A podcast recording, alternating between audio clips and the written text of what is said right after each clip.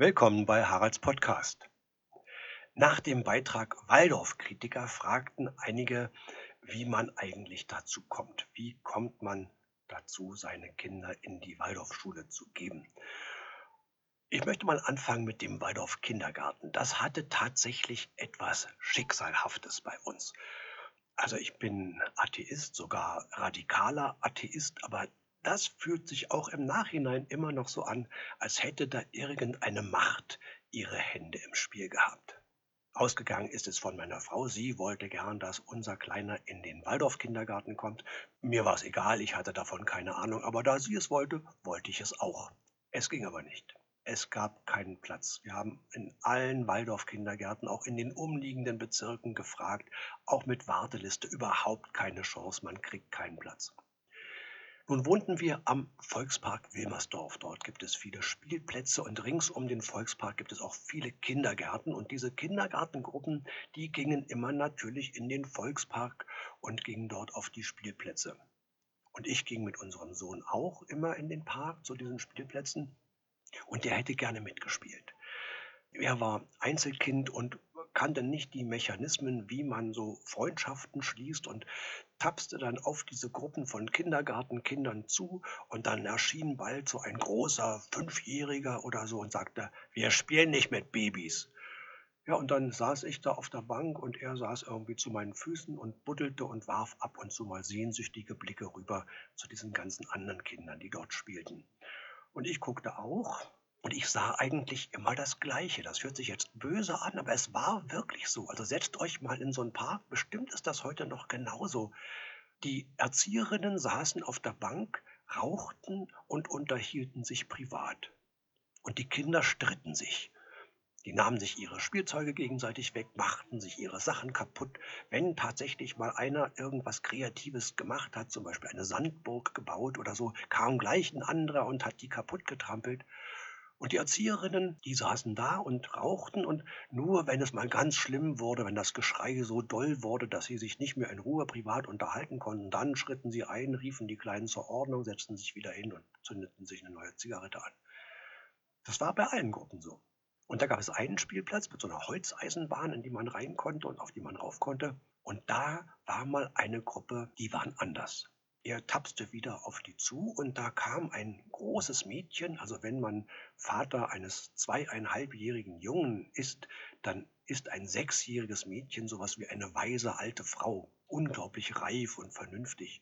Und die kam auf ihn zu und ich erwartete schon, wir spielen nicht mit Babys und stattdessen sagte sie, willst du mitspielen? Wir spielen Bäcker. Da nimm dir den Eimer, da drüben ist die Mühle, du kannst immer das Mehl mit dem Eimer von der Mühle zum Bäcker bringen.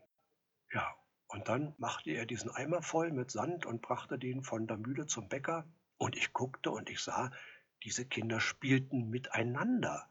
Und die Erzieherinnen schienen Nichtraucherinnen zu sein und beschäftigten sich mit den Kindern, unterstützten sie bei ihrem Spiel, leiteten sie an. Und das war irgendwie ganz anders. Und fortan suchten wir immer diese Gruppe, wenn wir in den Park gingen. Wir grasten die ganzen Spielplätze ab und hofften irgendwo diese Gruppe zu treffen. Und meistens trafen wir sie auf dem Spielplatz mit der Eisenbahn. Eines Tages saßen wir wieder hoffnungsvoll dort auf der Bank und neben mir saß eine ältere Dame. Und plötzlich sagte die ältere Dame, Ach, schauen Sie mal, da kommen wieder die mit den Mützen. Sagen Sie, sind das irgendwie besondere Kinder? Die sind immer so lieb. Ja, und es stimmte, mir war das vorher nie aufgefallen. Die trugen tatsächlich fast alle Mützen. Dass sie aber besonders lieb waren, war mir ja auch schon aufgefallen. Und da reifte in mir der Entschluss, Scheiß auf den Waldorf-Kindergarten, das klappt ja sowieso nicht, da kriegt man ja keinen Platz. Ich versuche, unseren Kleinen irgendwie in diesen Kindergarten reinzukriegen. Ja, und ich habe dann das Gespräch angefangen mit der Erzieherin, die war sehr nett. Und dann habe ich so erzählt, ja, und unser Kleiner soll ja auch bald in den Kindergarten und wir wollten ja gerne einen Waldorf-Kindergarten, aber da kriegt man ja keinen Platz. Und sie sagte, haben Sie sich denn bei uns beworben? Ich sage, wie? Na, wir sind der Waldorf-Kindergarten in der Weimarischen Straße. Ich sage, es gibt keinen Waldorf-Kindergarten in der Weimarischen Straße. Doch, wir sind der Waldorf-Kindergarten in der Weimarischen Straße. Bewerben Sie sich doch bei uns. Ich wüsste nicht, woran das scheitern sollte. Ist doch ein tolles Kind. Ja, Und da gab es tatsächlich, wir hatten uns beworben in allen möglichen anderen Bezirken, wo man ewig mit dem Auto hätte hinfahren müssen. Und da gab es in fünf Minuten Fußweg von unserer Wohnung in der Weimarischen Straße diesen Waldorf-Kindergarten Rosenhof. Und ich dachte, meine Frau wird aus allen Wolken fallen. Wenn die von der Arbeit nach Hause kommt, werde ich ihr das als erstes erzählen. Die wird staunen und ich habe sogar schon eine Connection geknüpft und wir haben gute Chancen, dass wir genommen werden. Ja, und meine Frau kommt von der Arbeit nach Hause und das Erste, was sie sagt, ist nicht etwa Hallo, wie geht's, wie war dein Tag oder sowas, sondern sie sagt, wusstest du eigentlich, dass es in der Weimarischen Straße einen Waldorf-Kindergarten gibt? Meine Mutter rief an und sagte, warum wir den Juri nicht in der Weimarischen Straße anmelden. Ihre Mutter wohnt in einem winzig kleinen Ort in der Nähe von Stuttgart und die hatte von einer Arbeitskollegin gehört, dass es bei uns in der Weimarischen, heißt die Weimarische? Oder Weimarische Schösche. Keine Ahnung. Jedenfalls in dieser Straße einen Waldorf-Kindergarten gibt.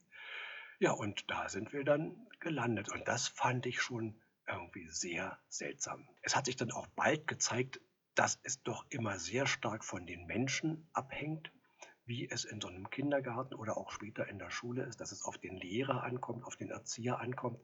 Denn es gab an diesem Kindergarten zwei Gruppen. Und wir sind leider nicht in der Gruppe gelandet von dieser tollen Erzieherin, die ich immer auf dem Spielplatz erlebt hatte. Wir sind in der anderen Gruppe gelandet, wo man ah, nicht so glücklich war. Aber trotzdem war es interessante Erfahrung. Waldorf Kindergarten würde ich auch wieder machen. Ähm, Im nächsten Leben würde ich meine Kinder auch wieder in den Waldorf Kindergarten schicken.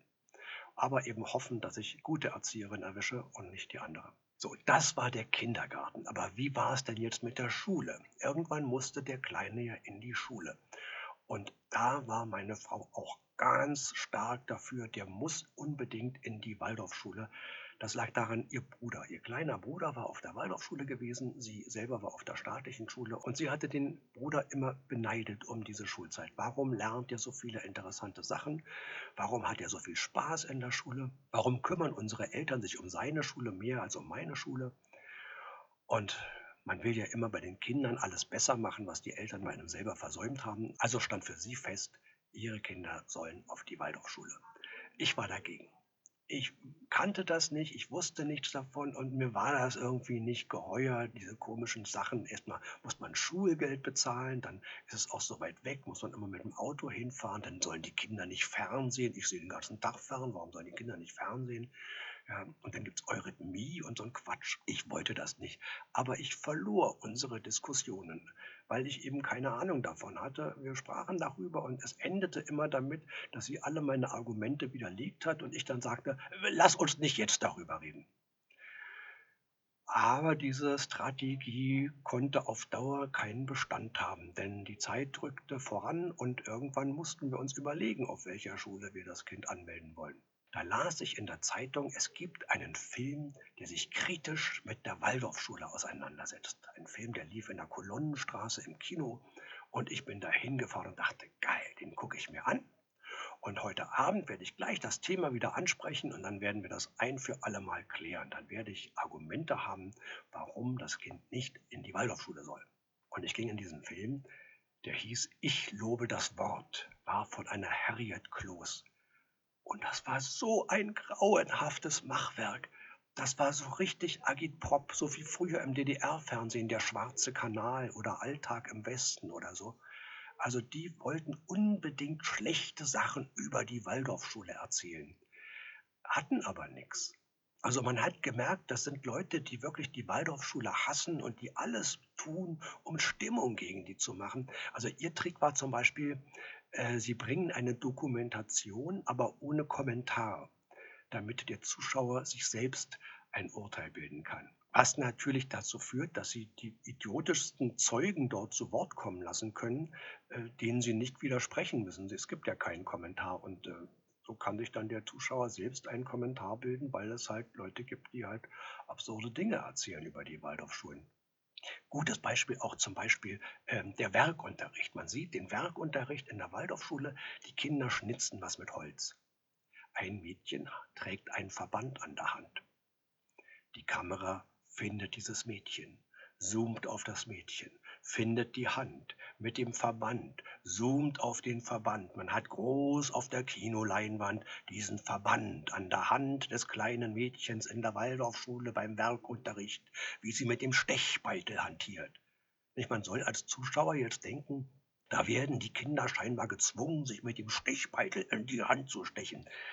Vielleicht ist die vom Fahrrad gefallen, vielleicht hat die sich einen Mückenstich aufgekratzt. Man erfährt nicht, woher dieser Verband kommt. Es soll nur suggeriert werden, das ist typisch für die Waldorfschule. Schwere Verletzungen bei den Kindern. Ja. Oder äh, Eurythmieunterricht. Ne? So ein Dutzend Kinder auf der Leinwand, alle glücklich, ein Junge unglücklich. Der guckt ganz traurig.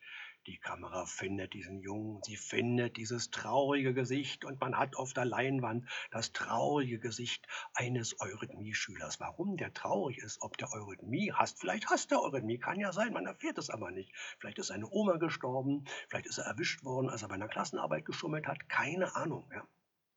Und so war dieser ganze Film.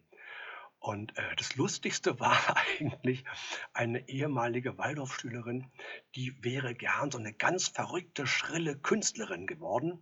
Aber sie hat sich beklagt, das scheitert daran, dass alles, was sie macht, schön wird. Wenn ich ein Bild male, wird es schön. Wenn ich was töpfere, wird es schön. Sogar wenn ich einen Pullover stricke, wird er schön. Und daran ist nur die Waldorfschule schuld. Und da hat der ganze Saal gelacht. Das war sehr nett. Ja, und dann kam ich da raus und dachte, okay, wenn selbst diese Leute, die die Waldorfschule hassen, wenn die es nicht schaffen, in 90 Minuten mir ein einziges rationales Argument zu liefern gegen diese Schule, dann ist es vielleicht schwer, rationale Argumente dagegen zu finden. Dann, ja, in Gottes Namen, dann soll der Kleine halt in die Waldorfschule. Ich meine, mal im Ernst, wahrscheinlich hätte meine Frau sich sowieso durchgesetzt. Aber das war für mich der Punkt, an dem ich den Widerstand aufgegeben habe und äh, dachte, vielleicht ist das wirklich eine gute Idee, wenn, also man kann ja immer jemanden auch anhand seiner Feinde beurteilen, nicht?